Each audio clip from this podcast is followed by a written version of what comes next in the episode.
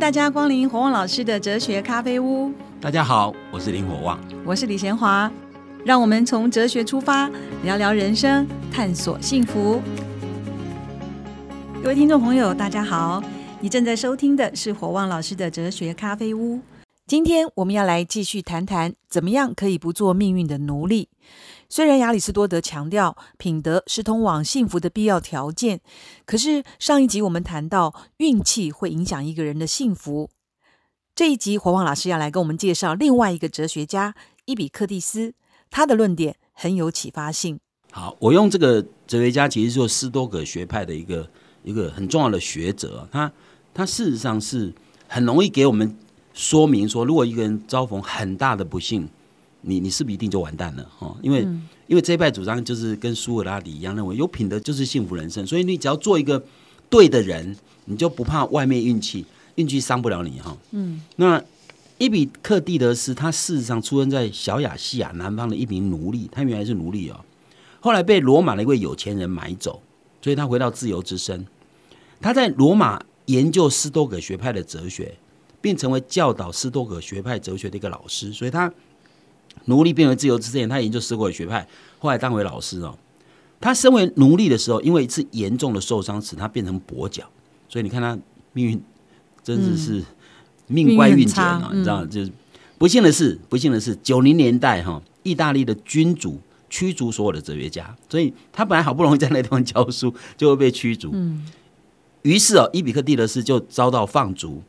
所以他虽然曾经是一个残障的奴隶，然后被放逐。但他并不认为他的故事是不正常的，相反的，他的哲学开始的前提就是我们每一个人都是不断战斗，对抗对自由的攻击。伊比克蒂德斯的著作充满了有关奴隶、监禁、放逐、勒索、政治无力感、被官僚强迫等等的讨论，以及乡愁、过敏、头痛、畸变，这些是我们日常生活里面经验到的，却完全无力控制的处境。伊比克蒂德斯的自我观念啊，是他整个哲学的核心。也就是说，他对了我做了一个非常清楚的定义啊。这一段会比较抽象一点呢。他指出，有些东西超之在我，有些不是。比如说意见、嗯、冲动、欲望、厌恶，只要任何属于我自己行为的东西，都是超之在我。比如说，我要不要生气啊？这其实超之在我，自己决定。对，简单的讲，就是说，你看到一些事情会让你生气，是因为你你判断他是让你生气。那可是我们说你激怒我是你激怒我，他会激他要激怒你没错，但你要会被会不会被激怒是你决定。嗯，比如我们我们举很简单嘛，如果一个三岁的小孩子完全不懂世事，一个歹徒拿个枪指着指着他，他会害怕吗？不会，不会，因为他更不知道那什么东西，你知道吗？所以是你的判断决定你会产生那个情绪。对对对对，所以所以他认为说，其实我我们自己行为东西属于超之在我。那至于身体。财产、名誉、职位，不属于我们自己的行为的东西，就不是超在己。那简单讲，这里面讲的，大家都可以了解，说财产、名誉啊、职位，应该是不是属于你了哈？但是身体，他认为也不是哦。嗯，因为他他认为人的身体不是在超之在自己掌控，对我们人的身体，譬如说，呃，人家拿刀砍你身子，你的你的身子会不会受伤？这不是你要不要的问题，是超之在。在别人，因为它不是你能控制的东西。别人拿刀要伤你，并不是你能控制。说身体不要不要不要被他被他伤到，你不可能嘛？你你力量比人小就被受伤嘛？所以他认为身体这种东西不是我们能控制。的。譬如说出车祸断了腿，所以你的腿也不是你能控制。所以他认为身体不是属于自己的，这一点很特别哦。等一下我们会会再说哈。可是身体健康，自己努力哦。对，你可以努力让身体健康，但是你不能。不能努力，身体不受伤害。对你不能，你不能保证，因为身体是，对他来讲就是身外之物。对他讲，身体也是身外之物哦。嗯，所以只有属于你自己的才是你自己，不属于你自己的就不是你自己。那如果这样，就没有人强迫你，可以阻碍你，你不会做任何违反你意志的事，因为没有人会伤害你，没有人会影响到你。所以对伊比克蒂德斯而言，唯一属于我自己的东西，就是我的。思想，我的意念，我要做什么？我打算做什么？这个意念跟这个态度是我可以决定。嗯，那事实上，伊比克蒂德斯这种自我的观念啊，是继承苏格拉底的主张。那柏拉图在他的申论篇里面，描述苏格拉底在法庭接受审判，他被定罪，最后被宣判了。这个场景当然很引人注目。苏格拉底在这个法庭里不断表示，他没有做错任何事，所以没有人可以伤害他。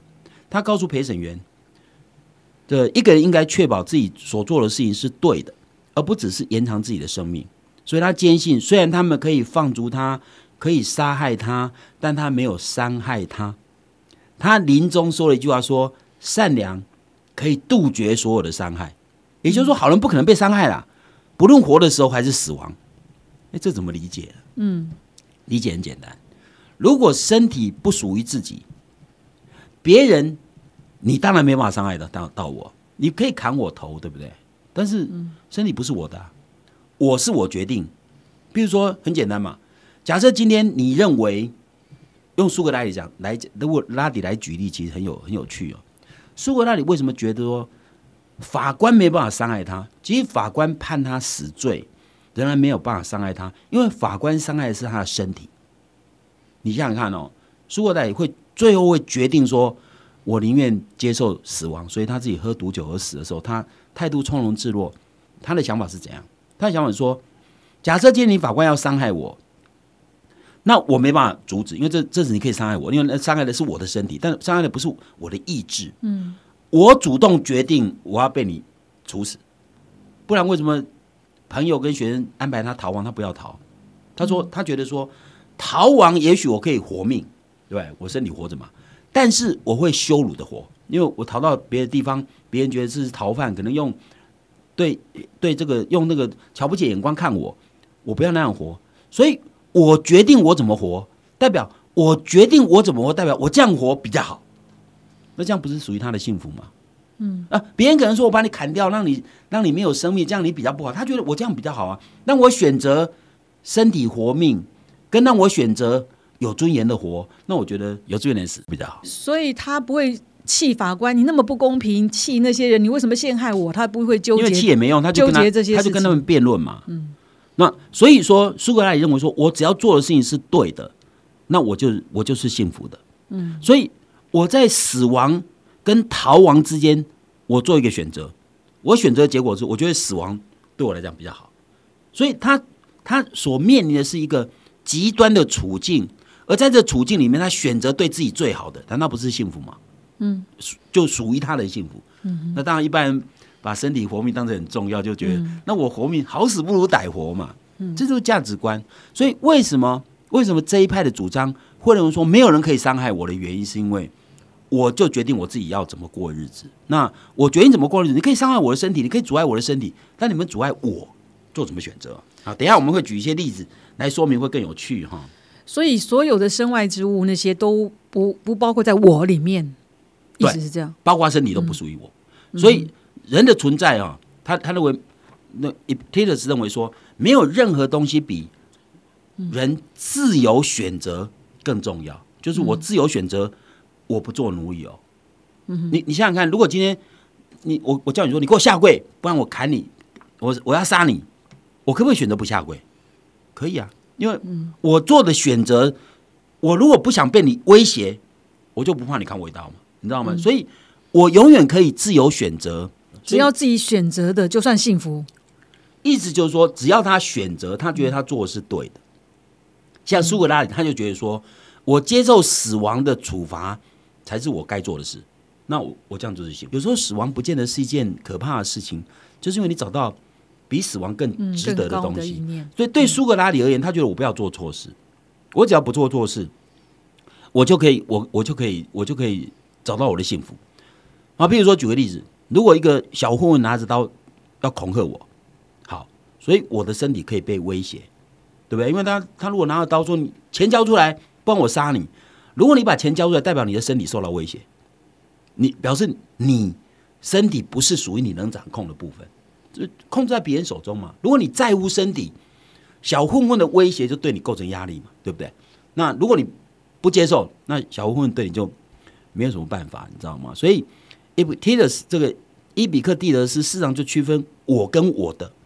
好，我就是就是我的选择能力跟我的自由意志，而我的就包括所有其他东西，不只是手表是我的，电脑是我的，手机是我的，因为这些都不在我之内嘛，哈，嗯，我的身体也不在我之内，这一点是对这个斯多葛学派这一点是非常非常重要，你的身体也不在你之内哦，所以小混混可以威胁你的身体，但威胁不了你，因为你就是你的意念，嗯哼，所以伊比克蒂德是说的就是选择就是我的全部，我能够做选择就是我的全部，那所以我呢，用当代学者讲法，他这个我就是一种形式化的我。所谓形式化，我就是只有选择能力，没有任何内容。所以，所谓我就是那个选择能力，所以我可以选择做什么，我可以选择不做什么，那就是我。那其他的东西有具体内容都不是我。那这样子幸福就比较容易喽。对，举个例子来说，呃，他伊比克蒂尔是曾经说过，他说我必然会死，但是一定要呻吟的死嘛。事实上，当时斯多葛学者有很多人遭到暴君的凌虐，甚至被屠杀。那他讲最外意义就是说，如果今天暴君决定决定要砍你的头，你在面对他砍你头的时候，要哭哭啼啼吗？还是你可以选择我不哭哭啼啼？可不可以选择？可以。所以暴君可以选择砍你的头，就是伤害你的身体，对不对？但是暴君不能说你要哭，我不哭嘛，我仰天长啸可以吗？你知道吗？所以他说，这就是人可以即使面临重大的灾难的时候，你仍然有选择的原因在于说，你怎么面对那个灾难？如果那个灾难，面对是你没办法控制。刚刚讲暴君可以烤住你的脚，可以砍你的头，可以抓住你的身体，但是暴君没有办法掌控你。面对这样的处境的时候，你一定要痛哭流涕。嗯，你知道吗？这就是人其实最后是有，我可以怀着笑容啊，所以他可以把我关啊，可以把我捆绑啊，但不能在我内心里我被绑在监狱里，不能说你要难过，你要悲伤，我可以不用啊，你知道吗？好，这一段讲到说我跟我的哈，所以如果是单纯的我，就是一个思想意念，就是一个选择的能力，这样子听起来就蛮单纯的。幸不幸福真的是可以自己掌握。那刚才也讲到善良可以杜绝所有的伤害，那那些东西都伤不了你，不要把自己交给任何人。好，下半段我们再来讲，再多多的了解什么是我的，然后怎么样克服。我们休息一下再回来。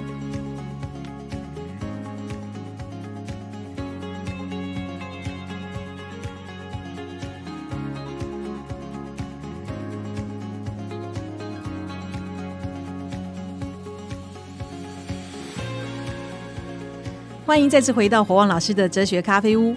上半段我们提到我跟我的的区别，这样听起来好像人的幸福好像真的可以免于运气的支配。我们继续来听火旺老师来给我们说明。好，所以我们刚刚讲说，用 Epictetus 的说法，他其实就是说，即使人在极端困境当中，你还是有选择自由，你还是可以选择你要接受或不接受这样。那这个想法对我们一般人来讲还蛮极端的哈。我们我们一般人。很容易区分我跟我的，譬如说我的车子被撞坏了，虽然会心痛，但我知道那不是我受伤害，这我们可以理解。但我们很难接受的是，伊比克蒂德斯主张身体受到伤害不是我受伤害，这我们一般人比较不容易。然后一般人比方说啊，身体受伤害怎么不是你受伤害呢？那因为伊比克蒂德是把身体也当成外物，所以我的身体并不是我啊。如果用这样的论点，你当然很容易说，所以。所以再大的厄运只能伤害我的身体，不能伤害到我嘛？我还是有选择。可是我困在这个身体里啊。对，所以问题就在这个地方。很难理解这一派主张为什么很难成为主流，就因为它跟我们的直觉有很大的差距。嗯。但这派主张有一定的这种概念，给我可以给我们一些帮助跟启发，这是我介绍这派主张的一个很重要的原因。尽管伊比克蒂德斯的自自我观异于常人，但这样的观点呢？似乎可以解释为什么苏格拉底会说他在法庭上说没有人可以伤害我的超越死亡了。对，因为他超越死亡，所以法官可以判他死刑，但没办法决定苏格拉底的意志。你没办法决定说，我判你死刑，但我们要判定你说你一定要接受死刑还是要逃亡，你没没办法帮他决定。所以苏格拉底是自己决定哦，我决定我选择死亡哦。所以苏格拉底为什么死亡的时候面对死亡的时候从容自若，就是觉得那我人生如果面临这两个极端的时候。我选择一个我最能够觉得坦然于胸的事情，那这个就是他的他的选择。所以选择死亡对他来讲是一件问心无愧的事情，所以他觉得他这样比较自在哦。所以换句话说，苏格拉底故事这可以说明说，其实伊比克蒂德斯的说法有一定的道理，才可以说明哦。那这样的观点可以充分证证明说，为什么人的幸福可以免于运气的支配？因为再坏的运气，我还是可以选择嘛。嗯，我就选择做一个有品德的人，做对的事情，我就是幸福。如果这样的话呢，苏格拉底被任何厄运降降临都不会影响他的幸福，因为他就做他该做的事啊。所以从某种角度来讲，他羞愧在羞愧的逃亡跟勇敢救死之间做了一个选择，那他就是宁死不屈嘛。那这种人，他对他来讲就是他的幸福嘛。哦，他觉得这是比较好。所以这种采取这样的观点，虽然比较不容易，呃，得到一般主流接受，把身体当当当当成这个这个都是身外之物，这很奇怪，有启发性的，没有想过这样。但是这可以，这个可以给我们怎么样的启发呢？这可以启发到我们，我们一般人看我是什么？嗯，那这一派主张把我全部都变成只有选择力就好了。那我们一般人一定会把好朋友、家人，或者或者是我刚才讲身体。当成是我的一部分嘛，嗯，好，这个这个观念给我们最大的启发就是，我们怎么样把我这个这个这个疆界，就是什么东西在我内容里面，在我什么东西是属于我这件事情，做个斟酌。好，我们不可能像苏格拉底或者像斯多葛学者，把只有自由选择当成我，其他都不是我。我们可能会把我们会把我刚才讲会把家人，最重要的他者嘛，哈，还会把身体当成是我。那我们如果把越多东西帮当成是我的时候，是不是我们受运气影响就越大？嗯，好，一般人当然不能说把手机当成我，有些年轻人搞不好人机一体，有的是这样。对，有有有些年轻人搞不好手机掉就像掉了一块肉一样哈。嗯，但是这显然是不对的。我们一般成年人知道这是不对的哈。但是我们要把哪些东西当成我的内容？用当代的讲法，就是我的疆界在哪里？我的疆界就是在我哪些东西摆在我的疆界之内，哪些东西变成我的一部分。我刚刚讲财富，如果把财富当成我的一部分，那有可能你的财富会受运气影响很大，你等于你的幸福会受运气影响很大。嗯，所以这表示说，人的这个东西对当代的启示就是说，那虽然他的伦理观我们不容易接受，但是我们如果将自我的疆界越大，代表构成我是谁的东西就越多。嗯。那这些东西如果都不是在我自己的控制之内，导致的结果就是我的幸福比较容易受运气的影响。对，我用比较简简单的例子啊，我经常讲说，如果有女生出国，带的大大小小各种各种东西都带在身上，什么梳子啊，什么发胶啊，什么全部都带，那带了好几个箱子这样，他带越多东西，他越容易掉东西。对 啊，啊，如果一个男生就一一一个行李箱或一个背包背着就走。他东西带的越少，是不是掉的东西可能性越少？对不对？嗯。所以如果我我是谁，我是谁，那个我如果包含太多东西，必须是我没有他我不能活了，那你就受影响就更大哈。所以换句话说，一个人所依附的东西越变成我的一部分越多，变成那是失去他就等于失去我一样，那代表你会失去的可能就越高。那失去可能越高，代表你受运气的影响就越大。所以一个人要尽可能要使自己。成为我之所以我我的认同那一部分的东西，其实越少越好。简单讲就是这样子。我们不可能像斯多葛学派一样把所有东西全部排除出去，对不对？我们会把身体包括进来，我们会把家人包括进来，我们说我们会把很好的朋友包括进来。我们可能会把某一部分的东西变成是非常珍贵的东西，那就是我没有他我就不是我。但是是不是越少越好？你知道吗？嗯，对。因为越少越好的原因，就代表说，因为越少，代表你受运气影响的就越少。所以一个人要把什么东西包包括在自己内部啊，那那就是代表你的疆界越大，你属于我的内容越多，那你越容易受到运气的影响。所以，所以我们用举个例子的，因为时间关系没办法细讲，我们可以用举个例子。我们我们如果要尽量减少受到运气的影响，我们我们要尽可能调讲调整我的自我疆界，就我的疆界不要那么多，变成在我疆界之内。在我疆界之内，就是构成我是谁的那个认同一部分。那我疆界东西如果越少，那当然就越容易越容易不受到外面的打击啊。这跟我们以前讲的无欲则刚类不类似？就是尽量减少欲望。简单讲，其实就是这个意思啊。那我们用一个一个一个故事，这个故事也是非常有趣的一个故事啊，来来说明这个话，应该应该比较容易理解啊。美国作家叫有一个作家叫 Tom Wolf。他在一九九八年出版了一本小说，叫做《A Man in Four》，我把它翻译叫“完全的人”哦。这部小说的中心人物叫做 Charlie Crocker，他是亚特兰大一位年老的房地产开发商，他的帝国濒临破产边缘，他积欠了超越五亿美元的债务。在他风光的时候，他花钱建造一个非常巨大的办公大楼，用他自己的名字命名。现在的钱已经快花光了，他的债权人开始拿走他的资产。那最令他难过的是，他们要威胁要拿走他的乡村农场。这个农场包括价值数百万的马匹跟私人飞机。更重要的是，他们要带走会让他觉得自己是一个真正的人的东西，因为那东西带走，他觉得他不是真正的人，那就是他那座农场。这座农场让查理觉得自己是一个真正的人，因为我在这个农场里面觉得，我我才没有他，我就等于不是我真正的我。嗯。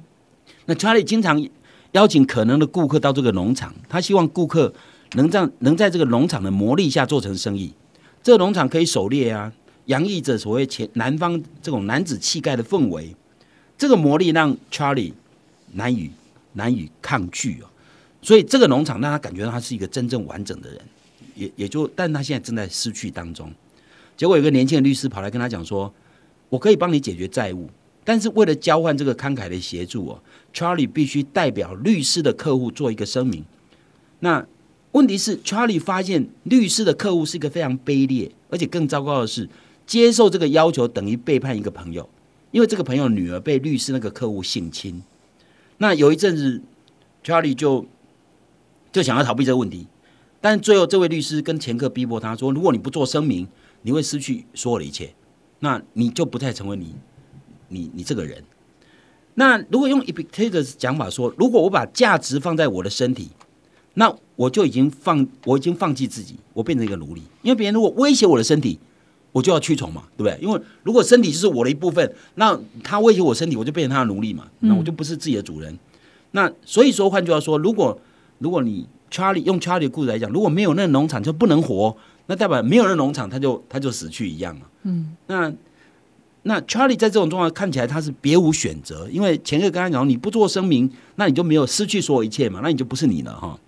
那其实 Charlie 说他没有那个农场，他不能活，其实不是他真的不能活，因为他还是维持温饱还是可以啊。但是他觉得说，如果没有他，那我活着干什么？就没有意义，你知道吗？那表示 Charlie 把他的那座农场看成跟他幸福是完全相关。那如果这样呢，他农场的损失就会代表他生命会受到。幸福就受到打击，因为没有农场，他就没办法活，你知道吗？那他正在他正在非常难过的时候，他他碰到一个学过学过这个呃 Epictetus 就伊比克蒂尔斯思想的一个年轻人。那年轻人就跟他讲说：“你的做法很简单，你就把这些东西全部放下，然后你就自由了。”嗯。最后，最后，Charlie 真的照这样做，然后他就把出乎所有的意料之外，他把所有的财产、名位、权利全部放弃，他就不会变成奴隶了。他就变自由了，这点代表什么？代表说，其实我们人生常常很多执着，很多东西觉得我没有他，我就不能活了。嗯，但如果你用 Epictetus 或者斯多葛学者的一些想法，你再仔细想想看，没有他，你真的不能活了吗？当 Charlie 把他所有的财产全部放弃的时候，他发觉他完全轻松，你知道吗？然后他变成说，我不要受那些人威胁。我不需要做一些对不起我朋友的事，你知道吗？因为他朋友女儿被性侵，我还还要帮他做个声明，这这太糟糕了，你知道吗？最后他变成完全自由人，然后可以掌握自己的，整个都清明了。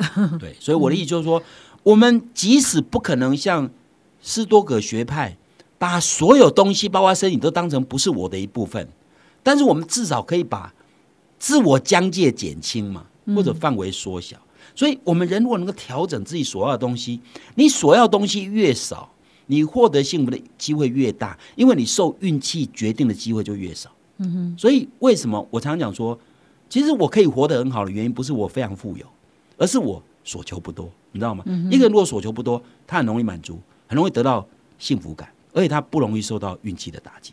所以，人当然难免被运气的打击，那你要尽可能不做运气的奴隶的做法，就是你尽可能。把我是谁，不要那么多东西当成我没有他不行，我没办法活，你知道吗？这样的人就活得比较自在。那你觉得基本的我是不是刚才你提到的一个选择权就好了？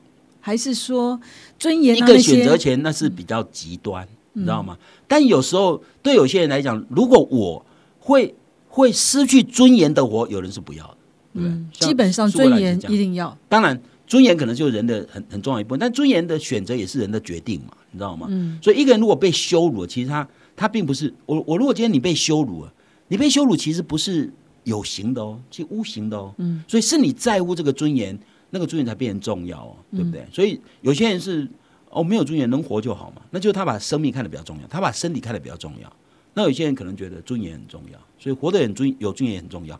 所以每一个人想办法把自己最在乎哪些东西，尽可能不要那么多，那你就尽可能不受外在运气的影响。因为越多东西在属于你是谁，我是谁，没有这些东西我就不是我了，那你就越容易受到不同层次的运气的影响。对，嗯，那像有一个他，他就是比如说他的名誉被人家污蔑，他花了一生的时间去打官司，他要啊。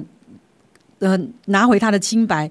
那有些人就告诉他说：“你就不要在乎这些贪官污吏，你就好好的过日子，比较幸福。”他说：“不，名誉是我的第二生命，我一定要拿回我的清白。问题是在这个不公义的社会，好像不一定拿得回来。没有，没有这个东西就在我刚刚讲的，你你有没有尽人事听天命？假设你今天你觉得你名誉很重要，但你这个名誉是需要别人来帮你打回的时候，那你千万不要把他寄望放在他身上，因为。”别人不一定是你啊，别人也不一定能帮你做什么，嗯完全让你如临如意的事情，只要你尽了力，我觉得就可以了。所以，所以一个人有没有尊严，某种程度是自己，某种程度是自己认为我有没有尊严，而不是完全掌握在别人手中。就像我常常讲说，我为什么常常讲说我只在乎我在乎人在乎我，我不在乎我不在乎人在乎我。你的尊严是建立在你的自我肯定以及。有些你在乎的人的肯定，你不是在乎所有人的肯定，所以有时候你说登个报纸说哦，你你没有做错，这样你就回无名誉，我也不觉得，你知道吗？就是说，就其实真的真正的被你真正在乎的人知道就好了。对对，我觉得这样是。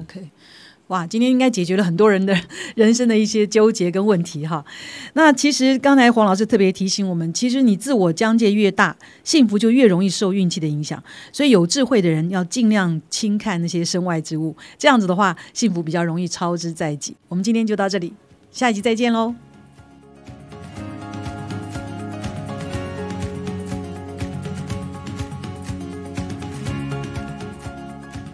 国王老师哲学咖啡屋这个节目是由新生代基金会赞助。你可以到脸书留言提问，也可以到官网查询节目更多的内容。我们节目每个礼拜四都会更新，欢迎准时收听。今天节目就进行到这儿，我们下一集再会，拜拜。